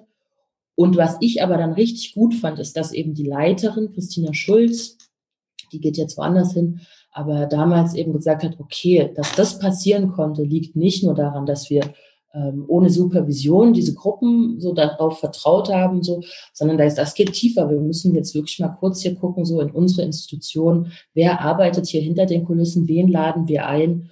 Und dann hat sie zum Beispiel angefangen ähm, und war so, okay, ich merke jetzt eigentlich alle Jurys, alle Auswahlgremien, die wir haben, sind komplett weiß, überwiegend männlich besetzt. Und dann hat sie angefangen, das zu ändern. Ähm, und da, also da in dem Prozess haben wir uns kennengelernt und da war das für mich dann auch erstmal so, dass ich dachte, okay, jetzt lädt sie mich ein, dass ich so Workshops mache, weil ich schwarz bin. I don't know. Token. Ja, und dann merke ich aber in der Auseinandersetzung, was da alles dahinter steht, welche Kämpfe sie auch kämpft und dass sie für eine gute Sache da kämpft und antritt. Ähm, und merke dann, okay, sie bezahlt mich gut, ähm, sie schafft extrem gute Arbeitsbedingungen für mich und ich kann hier was machen äh, mit sehr viel künstlerischer Freiheit, was ich liebe, nämlich mit Jugendlichen arbeiten. Ähm, dann bin ich Teil des Prozesses, aber das wäre jetzt was anderes, ähm, wenn ich jetzt zum Beispiel eine Talkshow gezerrt würde und hätte zum Beispiel meine Meinung zu diesem ganzen Skandal kundtun sollen und dann hätte man mich wieder benutzt, dass ich halt irgendwie eine Seite repräsentiere. Das ist ja was anderes. Also ich finde so an den, also zu versuchen an den Stellen, an denen Entscheidungen getroffen werden, zu gucken, wer trifft die Entscheidung, sagen wir bei Filmjurys, sagen wir Leute, die Leute in Schauspielschulen aufnehmen, all diese Sachen, da zu gucken, also da sitzen ja auch bis heute nie Leute, die im Rollstuhl sitzen oder so. Ne? Es geht ja jetzt dann auch nicht immer nur um Ethnie, sondern es geht ja um Diversität in jedem Sinne. Und ähm, das, das finde ich auch immer noch sehr erstaunlich, dass an fast allen deutschen Theaterbühnen wir niemals Menschen mit körperlichen Beeinträchtigungen sehen, zum Beispiel. Und wenn, dann sind die, dann sind die immer in so einem eigenen Ensemble für ausschließlich Leute mit Beeinträchtigung. Also das ist auch so, dass ich denke, ja, aber was, was produzieren wir dann immer für Bilder? Also kann nicht auch irgendeine Gretchen, was wir immer Gretchen im Theater auf der Bühne sehen, kann das nicht auch mal im Rollstuhl sitzen? Why not? Ähm, jetzt verliere ich mich wieder, weil also es alles. Ja, aber kleine Ergänzung, also dazu. In Frankfurt, in also, Frankfurt gab es aber jedenfalls, ob es noch gibt, weiß ich nicht, Theaterperipherie. ähm, da ähm, das Ensemble. Das ist doch oh. klar. Es gibt doch auch das Gorki und es gibt auch diesen Mensch, der bei Wetten das einen Unfall hatte und im Rollstuhl sitzt und sehr prominent wurde und jetzt Schauspieler ist. Es gibt immer so ein paar Ausnahmen, aber das bestätigt ja auch nur, dass es noch lange nicht eine Norm ist. Also deswegen, wir haben einfach keine Theater, in denen es selbstverständlich ist, dass wir auch Leute mit Handicaps haben äh, oder wie man es gerade korrekt sagt.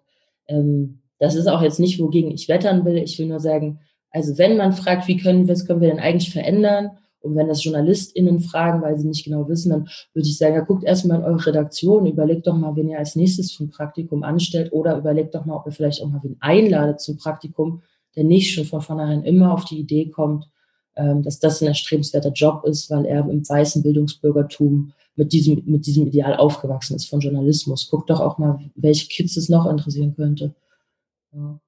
Ja, ähm, wollen wir noch mal kurz über die letzte Instanz sprechen, bevor wir zur nächsten Lesepassage übergehen? Das passt ja so auch ein bisschen ja. zu dem Thema. Ja, wir ähm, haben ja heute die Debatte verfolgt. Ich habe die Debatte nicht verfolgt und ich habe tatsächlich erst, als wir heute ähm, Vormittag kurz telefoniert haben, habe ich es mir danach kurz angeschaut.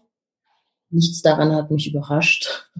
ähm, und ich bin auch schon so müde, dass ich auch so bin, so, okay, Thomas Gottschalk sagt mit so einer krassen ähm, Zufriedenheit, dass er so Blackfacing macht und das also jetzt erfahren hat, wie es ist, als Schwarzer unter Weißen zu sein. Und niemand gibt ihm eine Schelle. Was ist los? Ja, deutsches Fernsehen Standard. Was ich aber, also nee, das ist, ich finde, das ist alles ein Debakel und ein Armutszeugnis. Und diese Leute bestätigen sich ja auch so gegenseitig so krass in ihren Meinungen. Also es gibt da ja auch, der Moderator sagt ganz vorsichtig, könnte es nicht auch, aber also ich man könnte sagen, hättet ihr wen anderes da reingeholt, wäre das anders gelaufen. Aber ich glaube, es wäre nicht so anders gelaufen. Also stell, stell dir mal vor, ich hätte jetzt da gesessen, da hätte Thomas Gottschalk nicht plötzlich gedacht, so, ha, war vielleicht blöd, dass ich Blackfacing gemacht habe. Ist jetzt vielleicht albern, wenn Olivia das jetzt hört. Das wäre ja nicht passiert. Also die, ähm, ich glaube. Die Entschuldigung des WDR war ja, dass sie gesagt haben, sie hätten einen Fehler gemacht und wollen lernen. Sie hätten in so eine äh, sensible ähm, Thematik eben auch Betroffene ähm, mit einladen müssen. Und die Frage für mich ist ja, also braucht es eigentlich Betroffene ähm, als Instanz?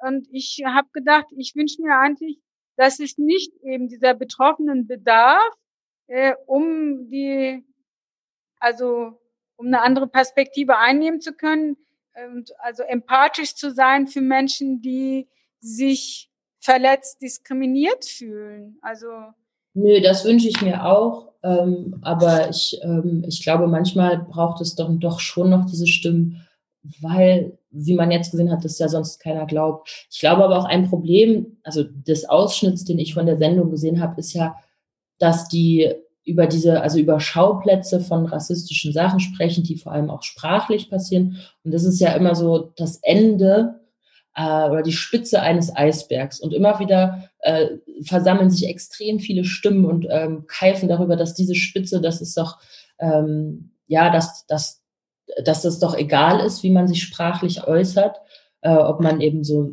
äh, dieses sagt zu der Soße äh, oder nicht. Ähm, und da habe ich manchmal das Gefühl, dass so, äh, die, so eine Leute, die in dieser Runde sitzen, nicht um antirassistische Kämpfe und Arbeit wissen und so ein Teil, der sehr oft äh, irgendwie medial behandelt wird, sagen wir Sprache in Kinderbüchern, all diese Sachen, Blackfacing, dass es sich immer so krass darauf fokussiert und dass das, ähm, wenn man den restlichen Teil, das, was unter dem Wasser lauert, irgendwie nicht mitdenkt, dass das öfter wirkt, als ob Leute so nur auf so Nebenschauplätzen ähm, sich äh, profilieren wollen in antirassistischer Arbeit. Ähm, und das kann, das wird ja dann auch oft immer mit so die Beißreflexe der Linken und all diese Sachen irgendwie so ähm, erklärt. Und ich glaube, da ist auch was dran. Aber ich, ähm, nur weil Leute sich auf diesen, sagen wir mal, auf diesen ganzen sprachlichen Schauplätzen austoben oder radikale Positionen haben oder sagen, wir wollen nicht mehr, dass das gesagt wird, so, ähm, dann äh, gibt es ja trotzdem noch ganz viel anderes, was trotzdem stattfindet, was wichtig ist. Ähm, und ich habe zum Beispiel das Gefühl, so eine Runde wie da jetzt in, äh, in dieser Talkshow, die, die denken das nicht zusammen, dass ähm, wer, ob man das N-Wort sagen darf oder nicht, ob man sich schwarz schminken darf oder nicht, dass das vielleicht in irgendeiner Form auch was mit äh, einer Denkhaltung zu tun hat, die sich auch verknüpft mit letztlich ähm, so einem Attentat wie Hanau. Und das eine ist natürlich wie so, ich bin nicht voller Hass, ich mache das einfach. Und das andere ist halt Hass erfüllt. Und das, aber das klafft immer so auseinander und dann nehmen die Leute die eine Sache überhaupt nicht ernst, aber über die wird enorm viel gesprochen. So. Ähm, womit ich jetzt auch nicht sagen will, ich hätte da mir gewünscht, dass da jemand aus Hanau von den Überlebenden sitzt und dort spricht.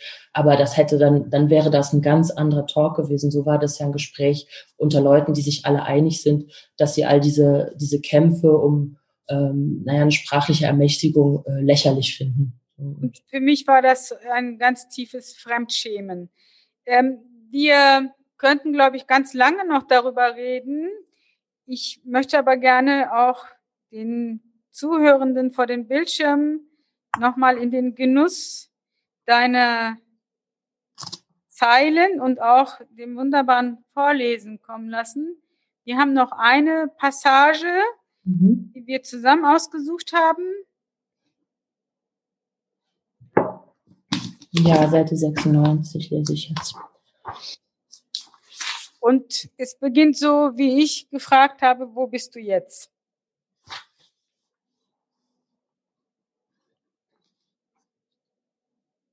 Jetzt habe ich mich ein bisschen in Rage geredet, muss ich kurz wieder runterfahren. Wir können auch noch zehn Sekunden Pause machen. Nee, nee, jetzt geht's los. Wo bist du jetzt? Ich schließe die Augen und atme dreimal durch, so tief ich kann. Kim und ich sitzen in einem Berliner Theater, Marokko, die USA, Vietnam, der angestochene Junge. Das liegt alles hinter uns oder irgendwo in uns. Ich öffne die Augen. Was schaut ihr euch an? Ein Theaterabend über die Wendezeit. Was fühlst du? Ich habe das ganze Stück über Lust, Kim in den Arm zu nehmen, meine Hand auf ihr Bein zu legen. Was noch? Als ich mich im Saal umschaue, merke ich, dass wir die einzigen Nicht-Weißen in einem Raum mit circa 1000 Personen sind. Wann hast du angefangen, auf so etwas zu achten? Vielleicht während meiner Sitzung bei der merkwürdigen Hypnotherapeutin, das war wenige Wochen nach dem Tod meines Bruders. Verschiedene Leute um mich herum sagten Sachen wie, damit kommst du nicht allein klar oder du brauchst echt sofort eine Intervention. Deshalb bin ich zur erstbesten Therapeutin gegangen. Als sie mir in der fünften Sitzung sagte, es sei doch sehr erstaunlich, dass ich meistens von mir als weißer Person träume, lag ich da wie ein erschlagener Fisch. Was fühlst du jetzt? Die Inszenierung ist gut, aber ihre Witze strengen mich an. Immer wieder Hitlergrüße und rassistische Sprüche, dazu jeweils das Gelächter weißer, wohlsituierter Leute. Wochen später werde ich eine lange E-Mail an die Regisseurin schreiben und ihr schildern, was am Stück mich angreift. Ich werde sie freundlich darum bitten, sich mit mir auszutauschen. Wiederum Wochen später wird sie es vorziehen, mir nicht zu antworten und stattdessen, direkt an meine E-Mail anknüpfend, ihre moralische Überlegenheit öffentlichkeitswirksam in einer Theaterzeitschrift zu performen. Ich bleibe der erschlagene Fisch. Gefällt es dir, dich in eine Opferrolle zu stecken? Wie bitte? Macht es dir gute Gefühle, wenn du rufen kannst, da und da und da, die anderen sind die Täter, die Welt tut mir weh, aua. Findest du Political Correctness geil? Auf jeden Fall, klar. Bravo, bravissimo. Viele Zuschauerinnen sind nach dem Theaterstück hellauf begeistert. Du nicht? Kim schaut den Abend gelassener als ich. Jedes Mal, wenn jemand auf der Bühne den Hitlergruß macht, sagt sie laut, langweilig. Einige Stellen gefallen uns trotzdem gut. Immer wieder tritt ein imposanter Chor auf. Der Abend hat einen guten Rhythmus und schöne Kostüme. In einer Projektion wird schließlich großflächig das Gesicht eines Punkmädchens gezeigt. Ein Originalfoto, dokumentarisches Material, live abgefilmt und auf eine riesige Leinwand geworfen. Die Haare des Mädchens sind zur Hälfte schwarz, zur Hälfte blond gefärbt, stehen in steilen Spitzen von ihrem Kopf ab. Melancholischer, intensiver Blick. Sie schaut aus dunkel umrandeten Augen direkt in die Kamera. Ist vielleicht 13, vielleicht 16. Im Hintergrund flitzt eine nackte Person entlang. Mein Herz beginnt zu rasen. Ich kenne das Gesicht. Mir wird schwindlig. Für einen Augenblick bin ich überzeugt, wirklich und unwiderruflich verrückt geworden zu sein. Doch dann werde ich immer sicherer. Das ist das Gesicht meiner Mutter. Das Foto zeigt meine Mutter als Teenager, bevor es mich gab, bevor sie mich kannte oder ich sie. Kim, flüstere ich. Ich glaube, das da ist meine Mutter. Echt jetzt? Kim schaut mich besorgt an, ohne nach meiner Hand zu greifen. Sensationell. Nein, ich mein's ernst. Unbelievable. Und was geschieht dann? Bis dahin. Ja, vielen Dank.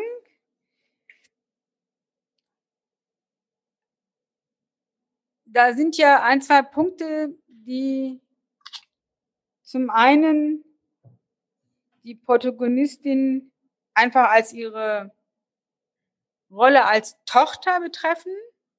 Äh, sie ist ja immer auf der Suche eigentlich auch nach ihrer Mutter, die ähm, an diesem DDR-Regime verzweifelt ist, als Punk äh, versucht hat, auch immer wieder auszubrechen, wegzugehen.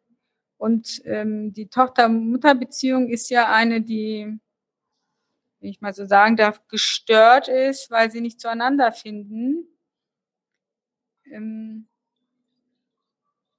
man soll ja eigentlich Bücher nicht immer komplett aus, auseinandernehmen, aber ich äh, finde das schon ganz interessant auch, wo ich so gedacht habe, ähm, wofür, ähm, wofür steht das, dieses, die Mutter ähm, zur Mutter finden, die Beziehung zur Mutter, ähm, die nicht so funktioniert, die sich hier entzieht. Mhm. Etwas, was so auch für eine DDR-Biografie durchaus häufig ist, weil ja dein Buch auch immer mit ostdeutscher Geschichte verbunden wird. Ist das so ein Einzelschicksal? Gibt es, gibt es so etwas als Thema für Töchter mit ostdeutschen Müttern? Mm, das weiß ich nicht. Ähm, so viele also da habe ich keine, keine empirischen Daten zu. Ähm, ich glaube, was für die Protagonistin ähm, eine Grundfrage in diesem Buch immer wieder ist, ist, wo auf der Welt kann ich ich sein und werde als dieses Ich geliebt, gewertschätzt, wo bin ich sicher? Und dass sie diese Frage so permanent umtreibt, und das ist ja eigentlich eine grundmenschliche, die erstmal nicht geknüpft ist, ähm, hat viel zu tun mit so einer Mutter, die ähm, vielleicht nicht fähig war, ihre Liebe zu zeigen und ähm, die gleichzeitig, das wird, glaube ich, auch an einer Stelle gesagt, ähm, eine psychische ähm, Leidensgeschichte hat. Und diese wiederum hat vielleicht zu tun mit diesem DDR-Regime, unter dem diese Mutter sehr leidet oder sehr gelitten hat. Äh, unter anderem, also dieses Punk-Dasein äh, in der DDR ähm, ist jetzt nicht was, was es total selten gab, aber ähm, so oft war es nicht. Aber es ist in jedem Fall eine, äh, eine Jugendbewegung gewesen, die so eine, eine ganz, ein Ausdruck von einer selbstgewählten Randständigkeit.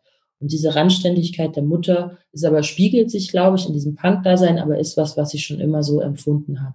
Ähm, vielleicht eben durch dieses äh, sich beengt fühlen durch dieses Leben in der DDR und dieses nicht weg können und dann irgendwann auch tatsächlich im Gefängnis zu sein, ähm, aber vielleicht auch noch durch anderes. Also ich habe das Gefühl, die, die Ich-Erzählerin kommt da niemals so ganz dahinter, warum die Mutter ist, wie sie ist. Aber dass diese Art von Randständigkeit, von irgendeiner Form von, von einem Schmerz über dieses, wie man in der Welt nicht seinen Ort findet oder nicht, nicht da sein kann, wo man sein will, ähm, das hat sich, äh, schreibt sich fort bei dieser Ich-Erzählerin. Aber dann eben nochmal eben um so eine andere Komponente, die mit Ethnie zu tun hat, ähm, und es sind ja dann ganz andere gesellschaftliche ähm, Umstände. Hier steht jetzt will switch slots soon. Was bedeutet das? Hätte ich jetzt einfach ausgeschaltet? Ich sehe es nicht. Äh, also, was ich so gedacht habe, wir haben das in der vergangenen Woche mit Dennis Ode bei Streulicht auch nochmal so ein bisschen versucht, rauszufinden, wie sehr eben ja auch die Beziehung zu Eltern für die Identitätsbildung, für die Identitätsstabilität wichtig ist, egal in welchem sozialen Umfeld äh, man aufwächst, das Stichwort Resonanz, dass also wenn äh, aus der schon von der frühen Kindheit und in der Kindheit Kinder nicht mit dem Gefühl aufwachsen, wahrgenommen zu werden und äh, mhm. bestätigt zu werden, äh, gut zu sein, wie sie sind, dass es ja dann eben auch in die Entwicklung der Persönlichkeit und der Identität massiv einwirkt. Und ähm, wir haben ja das Thema auch so Identität und jetzt haben wir bei dir so quasi unterschiedliche Faktoren, das Ostdeutsche, das Schwarzsein und auch die Mutter, die eigentlich nicht äh, vorhanden ist bei der Protagonistin. Also alles auch so Faktoren, die einen nicht so unbedingt dazu führen, eine starke, ähm, stabile Identität zu entwickeln. Mhm. Und ich habe mich einfach nur gefragt, ob das so ein bewusst eingespieltes Motiv war. Ähm, und vielleicht auch, was vorher ja auch nochmal auftaucht, äh, in die Rolle, sich im Opfersein äh, zu sehen, hat vielleicht auch was damit zu tun. Mhm. Wenn ich so aufwachse mit, äh, du bist, du bist in Ordnung, du bist so richtig, neige ich vielleicht weniger dazu, auf einer so einer psychologischen Ebene. Das ist so eine meiner letzten Frageblöcke des Ausfragens. Wir haben auch noch Fragen aus dem Publikum, die dann Dennis mit aufnimmt. Soll ich die direkt stellen? Nee, ich Oder glaube, die, okay, äh, die antwortet und dann kommst du und. Ja, dazu habe ich, glaube ich, noch gar keine Antwort. Also das habe ich, ähm, das, da, also, ähm, also letztlich ist ja vieles bewusst gesetzt und unbewusst zugleich. Also die, der Schreibprozess ist ja immer, ich versuche Sachen und dann merke ich, ah, das und das funktioniert und das funktioniert nicht. Und das, was dann funktioniert, bleibt. Ähm, und insofern genau diese, das hast du ja anfangs auch gesagt, so dysfunktionale Beziehungen, ähm, das ist dann halt noch eine Ebene ähm, und ein Struggle, den diese Protagonistin hat, zusätzlich zu so vielen anderen Sachen, aber eben vielleicht auch ursächlich beteiligt. Äh, aber ja, ich würde das mal so stehen lassen als, als ein Fragezeichen. Es gibt ja auch im Buch immer wieder Fragen, die nicht beantwortet werden. Fragepausen ist mein Ding. Äh, Dennis. Ja, ich habe äh, hier eine zum, zum Schreibprozess an sich und ich koppel das nochmal mit deinem Eingangs, äh, mit, der, mit der Bemerkung zum, zur, zur Rassismusbeauftragten.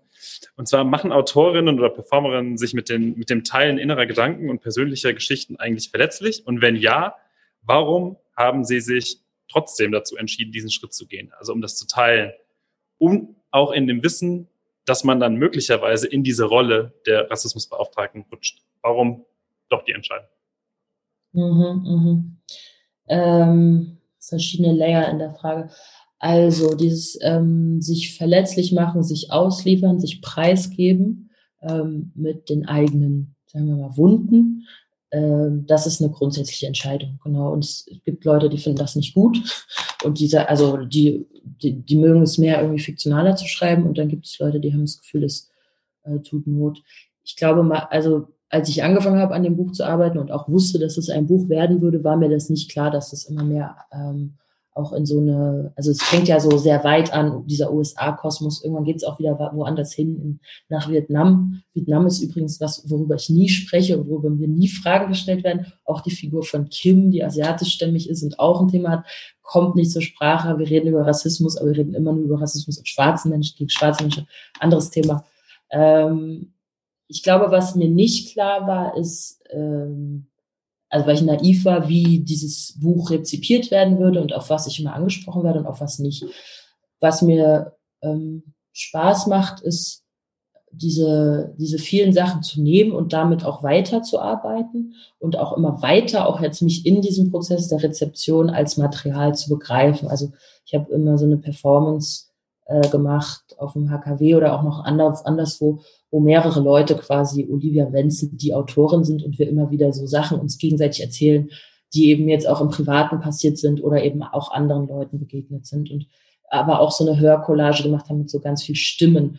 Und ähm, dann gibt es so Elke Heidenreich, die so krass schimpft und sagt, dieses Buch, es ist so hässlich eingepackt. Und noch dieser andere, ah, so ein weißer Dude, naja, dieses gibt da so auf YouTube, da hat richtig viele Klicks. Ähm, und dann, da freue ich mich natürlich, dass ich dann so diese kleinen Juwelen, wo Leute sich auch so ein bisschen selbst entlarven und so, dass ich das wieder mit benutzen kann. dass das passieren würde, was käme, das war mir aber vorher nicht klar. Dass das, dass das Thema Rassismus so mega viel klickt und so krass viel angesprochen wurde, war mir auch nicht klar. Ähm, und ich glaube, dass ich das überhaupt erstmal so viel mit reingenommen habe, das, das ist sehr unbeliebt immer zuzugeben, aber am Ende ist es natürlich, schreibt man ähm, sich von sich frei und schreibt so Sachen sich von der Seele. Ähm, und dann arbeitet man auch wieder damit, als wäre es fremdes Material, aber ich finde den Begriff therapeutisch oder tagebuchmäßig so richtig unangenehm und auch unangemessen, aber diese Ebene gibt es auch. Also das zu leugnen wäre Quatsch. Ähm, also als mein Lektor damals meinte, willst du noch eine Widmung reinschreiben, dachte ich so kurz, so so einem Ego-Trip, ich schreibe da so rein für mich. Und dann so, nee, das, das ist echt zu viel des Guten. Aber ich habe es damals nach Abschluss des Schreibens genauso empfunden. Jetzt empfinde ich das aber überhaupt nicht mehr so. Jetzt, ähm, wo ich merke, was es eben mit welchen Menschen auch macht. Ähm, und in deiner Frage steckt ja auch so ein bisschen drin, für wen schreibt man? Ist man sich dessen bewusst? Und ähm, ich war es mir im Schreiben nicht, habe aber dann im Schreibprozess, irgendwann war ich mal in einen Raum eingeladen bei EOTO, wo ausschließlich schwarzes Publikum war im Wedding. Und da habe ich eine Passage vorgelesen und dann gemerkt, so, uh, das ist jetzt eigentlich unangenehm. Offensichtlich habe ich unbewusst mal wieder ein weißes Publikum mitgedacht. Und das Buch, und das finde ich auch, die, also für mich ist das was, was ich gar nicht so cool finde. Das macht ja auch immer wieder so ein Vermittlungsangebot. So, ich erkläre dir jetzt, wie Rassismus in verschiedenen äh, Gewändern auftaucht. So, und da, dieses Vermittlungsangebot ist ja erstmal nicht für Leute, die es erlebt haben oder die nicht wissen, wie es ist. Und ähm, dass ich diesen Impuls habe, das genau, das ist, äh, weil jetzt mir, weil ich unbewusst doch weiße Leute als Rezipienten gedacht habe, ohne es zu merken. Gleichzeitig merke ich aber auch, und das ist das Glück oder das Schöne, dass jetzt auch sozusagen wir schwarze oder asiatischstämmige Menschen zu mir kommen und sagen, ich habe so krass mich selbst da drin gelesen, so vieles ist mir genauso passiert und es war übertrieben heftig, mich da so zu finden äh, und repräsentiert zu sehen. Das kenne ich einfach aus dem deutschsprachigen Raum so noch nicht. Ähm, und aber wenn die mir dann erzählen, was genau alles ihnen genauso passiert ist, dann denke ich auf einmal so, ist gar nicht nur meine Geschichte, was ich da verarbeitet habe oder von den Leuten, die ich gut kenne. Es ist so, äh, also was sich irgendwann mal angefühlt hat wie für mich, ist plötzlich so, das geht echt, passiert echt vielen Leuten. Und was ich mir wünsche fürs nächste Buch ist, glaube ich, es zu schaffen, dieses ähm, das Publikum komplett auszublenden und zu denken, egal in welchem Space ich bin, will ich mich immer damit gut fühlen, was ich gerade lese. Ich, ich will noch, ich will noch kurz was hinten dranhängen, weil, weil Olivia das selbst angesprochen hat. Und zwar ähm, bei den Rezensionen zu dem Buch. Und das Buch ist ja wirklich wahnsinnig gut aufgenommen. Das ist geschortlistet oder es war geschortlistet für den Buchpreis. Äh, nein, war nicht.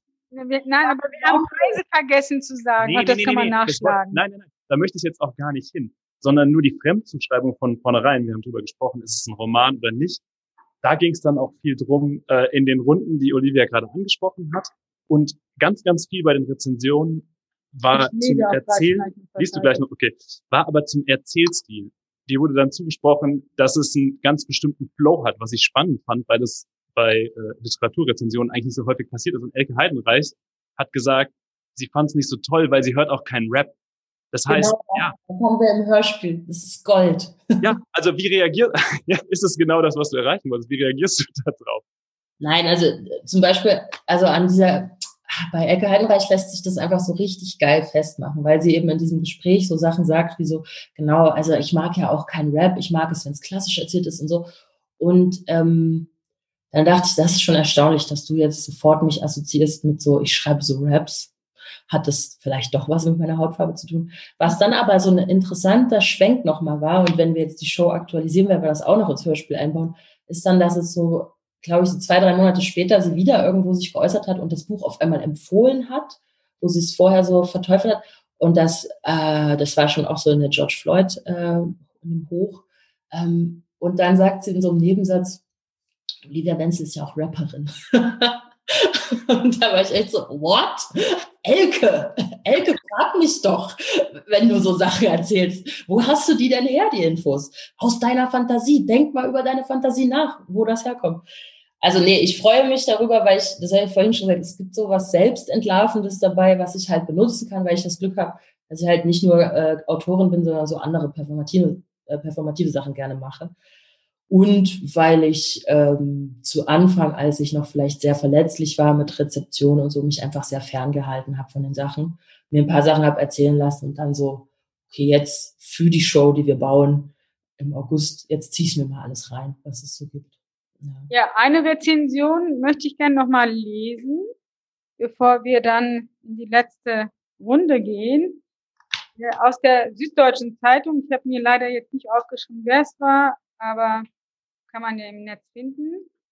Sie macht sich also bewusst, welche Rolle rassistische und sexistische Stereotype in ihrem Leben gespielt haben, emanzipiert sich aber gleichzeitig von der wiederum beengenden Minderheitenidentität. Das Minderheitenidentität, genau. Die Freiheit, die sie so erlangt, besteht letztlich darin, dass sie sich zu ihrer Geschichte in Beziehung setzt ohne sich von ihr dominieren zu lassen. Dieser Schritt ist nicht ganz unbedeutend, weil er identitätspolitisches und linkes Denken entkoppelt. Man kann auf diese Weise schwarz, konservativ und deutsch zugleich sein. Für das Einwanderungsland Deutschland ist das überwiegend eine gute Nachricht. Genau. So, liebe Olivia, what did you this? Ach, ich habe ich hab das damals von mehreren Leuten geschickt bekommen und die waren alle so, what the fuck? Und ich fand es irgendwie amüsant, weil ich dachte, es ist schon erstaunlich, dass, also man liest ja immer sich selbst und dass ähm, dieses Buch für eben die Person, die es liest, halt krass was anderes bedeutet. Ähm, und genau auf die Idee zu kommen, dass es was mit Konservatismus zu tun hat, ist für mich erstmal mega entlegen. Ähm, und aber dieser Artikel, äh, diese Rezension, die ist, ich finde, die ist tr ziemlich tricky, weil die ist sehr slick, die ist sehr intelligent. Ähm, und ich finde, es ist da sehr, sehr schwer greifbar, weil es, mh, mm, aber es gibt dahinter so eine, so eine Idee, dass eben Identitätspolitik gekoppelt an das Linkssein ähm, nicht künstlerisch sein kann. So, und das ist, und das ist irgendwie an sich äh, irgendwie problematisch oder irgendwie nervig oder irgendwie scheiße ist.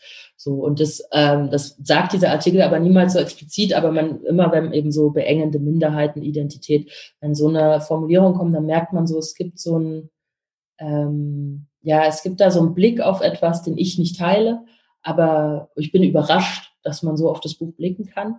Ähm, aber ich denke, es ist eben auch ein Teil des Erfolgs des Buchs.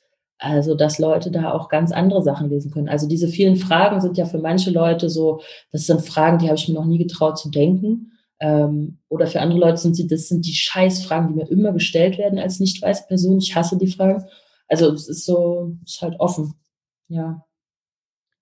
So, wir gucken auf die Uhr. ich habe schon auf die Uhr geguckt. Ich ah, habe noch eine wunderbare, ja, kurze Abschlussfrage für, für ein positives Gefühl hier raus. Und zwar fragt Melike, äh, hast du zu diesem Zeitpunkt in deinem Leben Personen gefunden, bei denen du dich vollkommen angenommen fühlst? Ja. Wunderbar, genau. Und was so kurz wollte ich sagen. Und das habe ich erwartet und das ist klasse. Ähm, aber das ja. hatten wir auch schon vor dem Buch, möchte ich auch nochmal sagen. Aber äh, ja. Okay, aber die sind nicht weggerannt dann. Ja. ja. Wir beginnen, äh, wir enden so, wie wir begonnen haben. Wie geht es dir jetzt? Ähm, ich habe ich hab sowas gemacht, wo ich gerade denke, warum? Ich habe nämlich hier so ganz viele Kerzen angezündet, weil ich so dachte, das wird so dieses Digitale mir so ein bisschen gemütlicher machen. Jetzt habe ich ein sehr heißes Gesicht. Wo geht's denn jetzt? Ich freue mich, dass wir jetzt zum Ende kommen. Ich die Kerzen gleich auspuste. Ja, vielen Dank, Olivia, dass du ähm, so herzlich und so authentisch und so freundlich mit uns gesprochen hast. Äh, wir hatten zwar die Bildschirme, aber ich habe mich äh, eigentlich insofern dir nicht gefühlt. Ich hoffe, dass dein Buch die Leser findet, die es verdient. Und dass wir vielleicht irgendwann auch mit einem nächsten Buch von dir wieder zusammenkommen und dann aber in real. So, jetzt übergebe ich jetzt an Dennis. Okay. Und wünsche aber schon mal allen einen schönen Abend und Ja, lesen Sie. Genau, lesen Sie das Buch, das ist klasse. Vielen Dank, Olivia, dass du dabei warst. Hat wirklich ja. Spaß gemacht. Wir grüßen ein letztes Mal aus der Schader Stiftung. Das ist der finale Abend dieser Lesereihe. Was wir in Zukunft geplant haben, erfahrt ihr bald. Vielleicht geht's weiter. Wir hoffen dann doch. Und äh, würden uns freuen, wenn ihr drei, Gian, Dennis und auch du, Olivia, vielleicht in Zukunft wieder dabei werdet in einem ähnlichen Format. Wir bedanken uns für die Aufmerksamkeit und wünschen allen einen richtig schönen Abend. Bis bald. Tschüss. Tschüss. Alles Gute.